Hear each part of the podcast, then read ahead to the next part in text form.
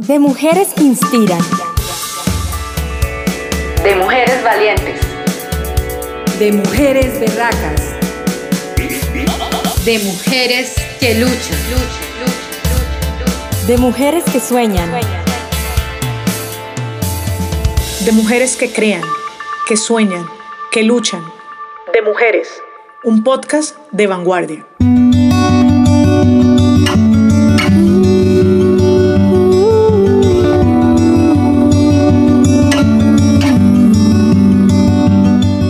Es Ángel Hernández, vengo de Carabobo, Estado Venezuela.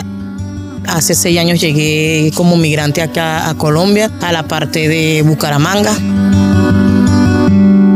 Mi nombre es Yusneisi Mora, soy venezolana también, soy de Valencia, Estado Carabobo, de, de Venezuela. Tengo ya cinco años que llegué acá a Bucaramanga. ¿En qué momento una migrante piensa en conservar la camisa o el pantalón nuevo cuando lo único importante es hacer rendir el dinero, el alimento, la comida, el agua y el abrigo para lo que resta del viaje?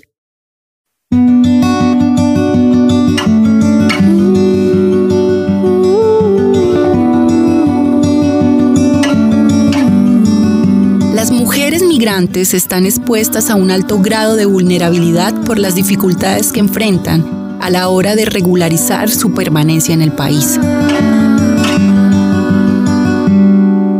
El proceso de adaptación al lugar que escogieron para migrar las enfrenta a estereotipos que entrelazan la condición de mujer inmigrante, estigmatizándolas y limitando sus capacidades en la búsqueda de un empleo. Pensar solo en la labor o el tiempo que deben trabajar lejos de sus casas las lleva a subestimar de manera inconsciente y sin lugar a dudas la elección adecuada de la ropa para una entrevista laboral o para asistir a diario al lugar donde fueron contratadas.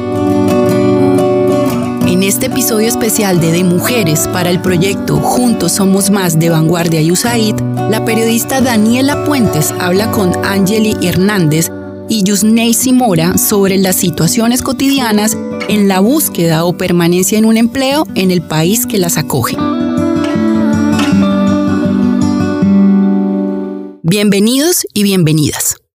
Vanguardia Podcast. Ustedes comparten un poco esa, esa similitud, ¿no? Siendo madres decidieron emigrar por y para sus hijos. Cuéntame tú, ¿cómo fue llegar caminando 13 días y luego estar aquí ya? Fue algo muy difícil, pero tampoco imposible. Nos tocó una travesía fuerte porque nos encontramos en, en un sitio, no recuerdo cómo se llama, el primer sitio que, que fue duro, Pamplona. De Pamplona a Berlín, ahí empezó, empecé yo con, con problemas eh, de salud, porque por proteger a mi hija, este, no me importaba lo que yo tenía que pasar, me, me importaba era proteger a mi hija, taparla, mantenerla ella abrigada para que el frío que hace en Pamplona y en Berlín no me le afectara en, en nada. Eh, hubo un momento que empecé a botar mucha sangre por la nariz y yo decía, yo de esta salgo, pero mi hija tengo que cubrirla y protegerla de que no me le pase nada. Llegamos a otro sitio aquí, entrando a Bucaramanga. Fue terrible, fue algo que de verdad no... Fue tan, tan impresionante que yo nunca lo había vivido en Venezuela y me tocó vivirlo acá. Eh, donde nos salieron una multitud de multitudes de personas con maceta, pala. Eh, nos tocó correr mucho, mucho, mucho. Y yo decía, bueno, por, por mi hija, yo tengo que, que, que, cuidarla, protegerla. Yo me toca correr, yo dejé lo que era maleta, todo botado, todo, por proteger a mi hija. Y yo lo que hacía era correr, correr. Llegamos a un sitio donde conocí una señora que no se me olvida, la señora María Elena de Montilla, que ella nos resguardó en su casa y de verdad ahí duré tres días eh, y después seguí caminando con mi hija, ya sentía que ya no podía más, pero no desistí. Y hoy en día le doy gracias a Dios de verdad a, muchas fundaciones que me han dado la oportunidad de, seguir adelante, tanto como es eh, Proyecto de Oportunidades Sin Fronteras de USAID, eh, Fundación Capitales, Confenarco me dio la, la oportunidad también de estar en, un, en una capacitación, me la dio también Cajazán, de verdad estar en una capacitación y hoy en día estoy aquí participando en el proyecto de Viste de oportunidades. Dejaste la maleta. Dejé la maleta. Salí sin nada. Llegué sin nada. Salí a la calle a trabajar con un termo de café, con mi hija montada acá, encima de mí. Y salí a buscar siempre para darle a mi hija. Conocí una persona que se llama Marcela. Me dijo, necesito que me hagas un aseo. Y yo le dije, bueno, vamos, vamos a hacerle el aseo. Y por intermedio de ella empecé a conocer personas en empecé a conocer personas que me brindaron la oportunidad, mira, tengo que hacer un aseo, puede. Y me iba, ya no era uno, ya eran dos, ya eran tres. Y así fue, fui dándome a conocer porque soy muy social. Me gusta de verdad socializar con las personas y eh, me he aprendido a ganarme el cariño y el respeto de, de, de, muchos colombianos, de muchos, y igual eh, ellos se han ganado el respeto y la confianza de uno como ser venezolano. Y hoy en día, este, si me sale un aseo donde me salga, yo me voy. Le digo, me puedo llevar mis hijos, yo lo puedo sentar en un sitio y yo me voy. O si no, hablo con cualquiera de, mis vecinas que me han tendido la mano también y me los cuidan y yo salgo a hacer mi aseo, porque nosotros estamos, nosotros, mis dos hijas y mi persona.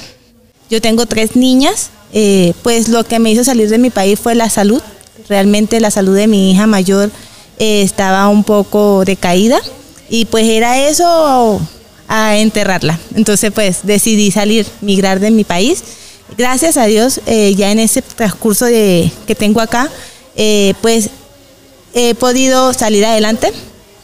Gracias a Dios cuento con la ayuda de mi esposo, pero he conocido algo que la verdad no sabía que tenía y era el don de servir. acá he sido líder he ayudado a muchas mujeres. Actualmente pertenezco a una fundación, entonces eh, créeme que eh, la voluntad de uno salir adelante es lo que uno tiene como ese pie de que lo que uno proponga, eso se va a dar. Dices que aquí fue donde conociste ese don de servir que tenías. En Venezuela, ¿qué hacías? Era estudiante de enfermería.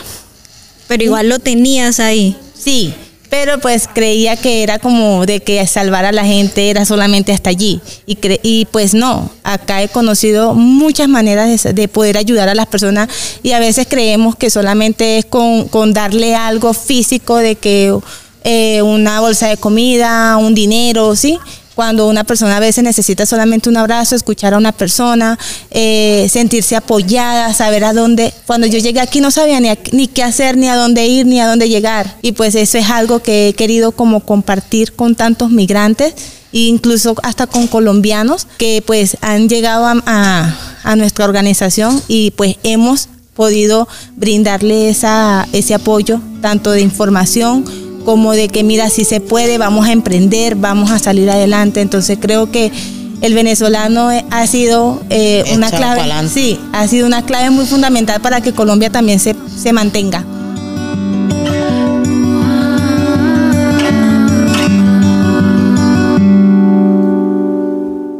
Dejaste la maleta, porque lo más importante era la vida de tus hijas y la tuya. ¿Cómo fue el paso para conseguir esos trabajos, para ganarse la confianza si tú no tenías sino lo que llegabas, llegabas puesto? Fui tocando puerta. Puerta, conocí una muchacha me decía, nos toca salir a pedir y llegábamos en casa en casa y le decíamos a, las señoras que si tenían las posibilidades y podían y les salía de su corazón donarnos o regalarnos una camisa, un leg, un jean. Cuéntame cómo fue eso. Tú misma te diste cuenta que necesitabas esa autonomía económica. ¿Cómo la lograste y cómo estás ahorita empoderando a otras mujeres a que la logren?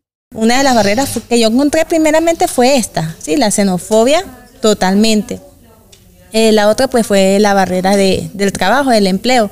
Eh, incluso todavía es muy difícil encontrar empleo. Por eso nosotros, el venezolano como tal, ha optado por emprender.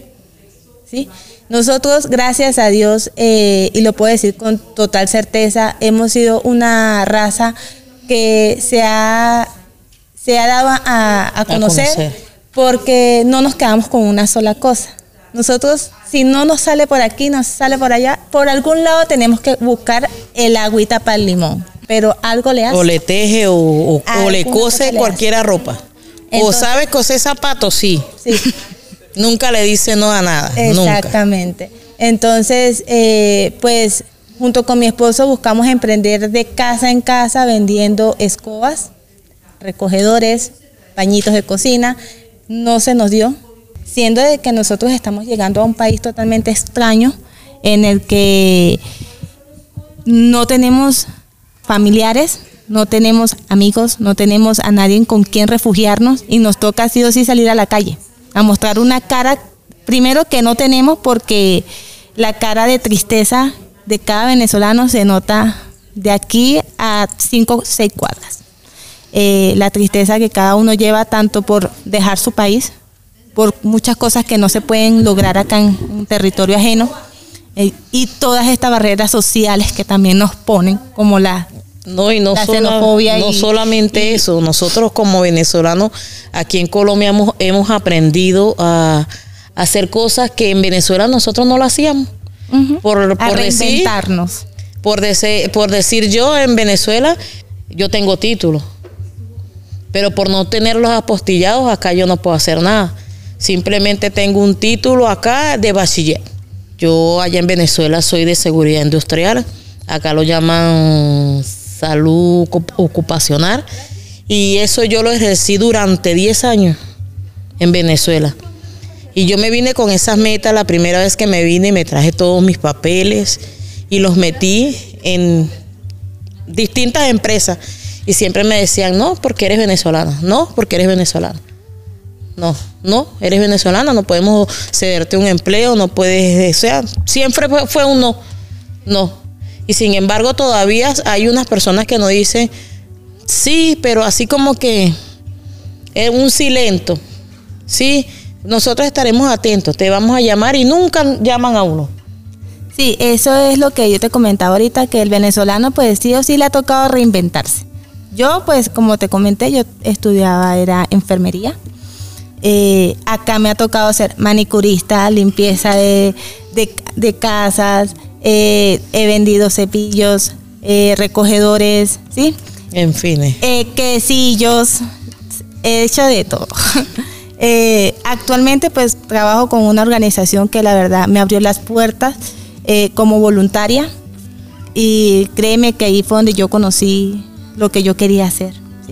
me apasiona mucho la gestión social eh, gracias a Dios he enrutado a mucha gente, he ayudado a muchas personas a conseguir pues por lo menos una estabilidad acá en, Bucaramanga. Entonces creo que eso ha sido algo que me ha beneficiado a mí principalmente porque me ha ayudado a empoderarme. No sabía que tenía ese don, no sabía que podía ayudar a demás personas, no sabía que podía valerme por mí misma. Y ahorita lo que quiero hacer es eso, enseñarle a las mujeres más que todo y a las niñas que pues eh, no por el hecho de que somos mujeres tenemos que ser discriminadas o tenemos que ser violentadas o tenemos que ser abusadas. No, sino que tenemos el poder de cambiar las cosas, tenemos el poder de decir no, basta, hasta aquí, no puedo más o simplemente crear unas rutas para eh, salvaguardarnos nosotras mismas. Entonces eso es algo que de verdad quiero eh, que quede muy plasmado en que las mujeres podemos con todo, a pesar de que a veces creemos que no podemos. Yo creo que la única manera de que la mujer pueda tirar la toalla es en una playa para descansar un rato. Sí, señora.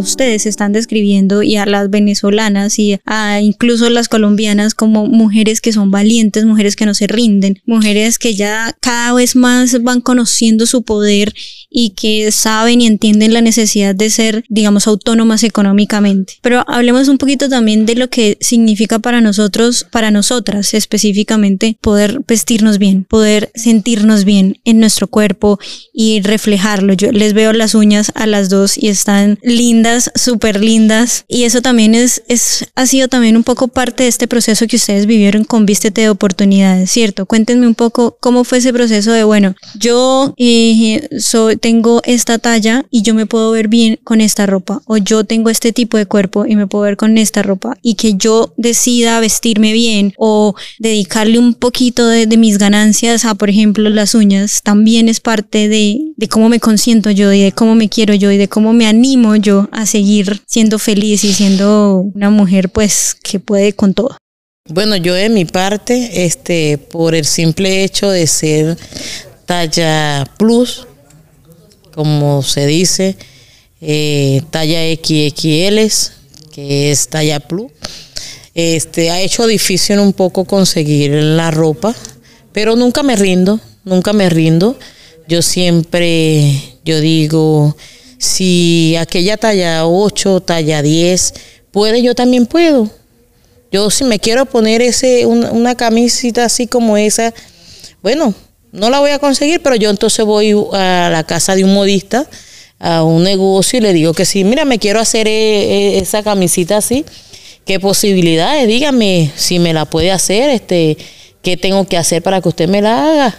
Y yo consigo en ese sentido, pero nosotros no podemos estar intimidándonos de que, ay, no, mira, por el simple hecho de que yo sea talla plus, no. Nosotros siempre tenemos que estar por el simple hecho de que nosotros seamos talla plus, mira hacia adelante. No podemos, ay, yo me voy a esconder para que aquel no me vea, no. Yo no me tengo por qué esconderme. ¿No? Sí, y ahí también juega el quitarnos un poco esa cultura de que la mujer no, no debe vestirse o descotada o no debe, sí, porque pues eh, eh, va en la esencia de uno. Cuando ya uno se sienta cómoda con una vestimenta, yo creo que la misma, la misma actitud con la que tú proyectas la prenda que tú tienes, lo dice todo de ti, tu personalidad, ¿sí? Yo creo que más que todo, más de allá de una camisa o de un leggings o de lo que tú quieras vestir, ¿sí? Más que todo lo que resalta es tu personalidad. Entonces yo creo que quitarnos un poquito esos estigmas también de que, ay, pero si me pongo esta faldita corta, los hombres, oh, ay, no, si a ti te gusta una faldita corta y te gusta una camisa, póngaselo, porque esa es su personalidad, ese es su estilo, y yo creo que, que, que, eso es algo que uno no debe cambiar ni por nada ni por nadie. ¿sí? Yo pues en lo, en lo, en lo personal pues soy M, eh, se consigue muchas M, pero este no todo estilo va conmigo. Entonces usted me busca una camisita que es, como muy floreada, y no. A mí búsqueme negro, blanco, color unísono. Colores neutros, no nos busquen fosforescentes. Porque yo soy muy blanca, entonces yo a veces digo como que esos colores mostazas como que no van conmigo porque no soy así. Como mamás las dos y de, de, niñas, de mujeres, me cuenten un poco cuando tienen la oportunidad de llevarlas a, o a elegir alguna prenda nueva, ¿qué les dicen o cómo las motivan o qué les buscan o cómo fomentan en ellas esa autoestima y ese, eh, esas ganas como de, de, bueno, forme su, su autonomía, forme su ser, sea una mujer valiente. ¿Qué, ¿Qué mensaje les dan ustedes a ellas? Pues por mi parte, yo tengo tres niñas, la mayor ya tiene 11, o sea, ya están un poquito más grandes. Eh, pues yo les dejo a ellas relativamente que ellas escojan lo que ellas quieran. ¿sí? Claro, yo les muestro ciertas opciones que creo yo que son acorde a su edad, porque pues yo tampoco las voy a dejar que se vistan como una adulta, pero sí les indico, bueno, mira, estas son unas eh, unas variedades de, de, conjunticos, a ver cuál te gusta, mamá me gusta este, me gusta mejor esta camisita. Entonces, yo las dejo que ellas escojan, porque no me lo voy a colocar yo, se los va a colocar ella. Y es como, como, como que si yo te regalara a ti una blusita de color que a ti no te gusta y tú me vas a decir, pero, entonces, ah, pero es que a mí me gusta. Entonces yo las dejo que ellas escojan, que ellas busquen su, su, su ropita y ya ahí sí veo, no, mira, es que esto está muy corto, esto está, entonces vamos a cambiarlo por algo que te vaya más acorde a tu edad, que vaya más. Entonces así es como yo les manejo a ellas su, su vestido. Y de mi parte, sí, yo tengo una niña y un niño. Eh, este, a- por lo menos mi hija y ella le gusta ponerse apoteósica, que ella misma dice. mami, me gusta estar linda, que me vean linda, mami. Ahora mi hijo, si él es un poco más dócil, él se acorda con lo que uno le coloque. Si yo le coloco a él un busito, él contento con su busito. Le he inculcado a ellos que ellos tienen que ser muy humildes, sobre todo la humildad. Eso sí es verdad. Y en el tema de encontrar empleo sin, sin mucha variedad de ropa, lo que nos, lo que hablábamos también. Ha hecho difícil porque aquí mayormente el colombiano, él se deja llevar por lo que Por ve, lo que ve. por lo que ve. Él no se deja llevar por lo que le van a expresar, no. Él se deja llevar por lo que ve. Si él ve esa apariencia, ay no, mira, pero esa vestimenta no es adecuada. Pero quizás si él le diera la oportunidad a uno de demostrar, Y créeme, perdón que te... Que te No te. Y créeme que, que si las personas tomaran en cuenta más, más allá de la vestimenta, sino de las cualidades que uno como el venezolano o el migrante tiene, mira, muchos negocios acá salieran a flote o trabajarán como máquinas. Porque nosotros tenemos la capacidad de, cre- de creatividad tremenda. Nosotros no nos quedamos, como te dije, con nada. Nosotros, si algo no, mira, nosotros damos opciones, colaboramos en los que más podemos, innovamos. Porque nosotros, sí, nosotros estamos en, con- en, en ese, en ese, contorno trabajo de que nosotros queremos ayudar, vamos, vamos, vamos. vamos. Nosotros no somos como, como envidiosos en ese aspecto. Nosotros donde estamos, nosotros queremos es que haya más trabajo, que fluya, que todo se, eh, se eleve. Entonces yo creo que si de verdad buscaran como esa, esas propuestas de que vamos a ver qué es lo que de verdad esta persona nos puede ofrecer en nuestro negocio, de verdad a nosotros nos puede llevar a otro nivel, créeme que muchas empresas de verdad surgieran muchísimo. Lastimosamente, esa es la barrera a romper. Si, si no hay sueldo, digamos, ¿cómo yo puedo mejorar mi closet para que usted crea, me vea? Haciendo la moda circular. Yo tengo, mira, tú tienes, vamos a hacer la moda circular, vamos a cambiar porque nos toca, Sí. nos toca, de verdad, nos toca. Muchísimas gracias a ustedes dos por participar en este espacio y por contarnos un poco de su historia. Bueno, muchísimas gracias a ustedes. Vanguardia Podcast. De mujeres que inspiran. De mujeres valientes. De mujeres berracas. De mujeres que luchan. De mujeres que sueñan.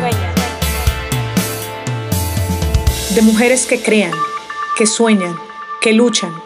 De mujeres. Un podcast de vanguardia.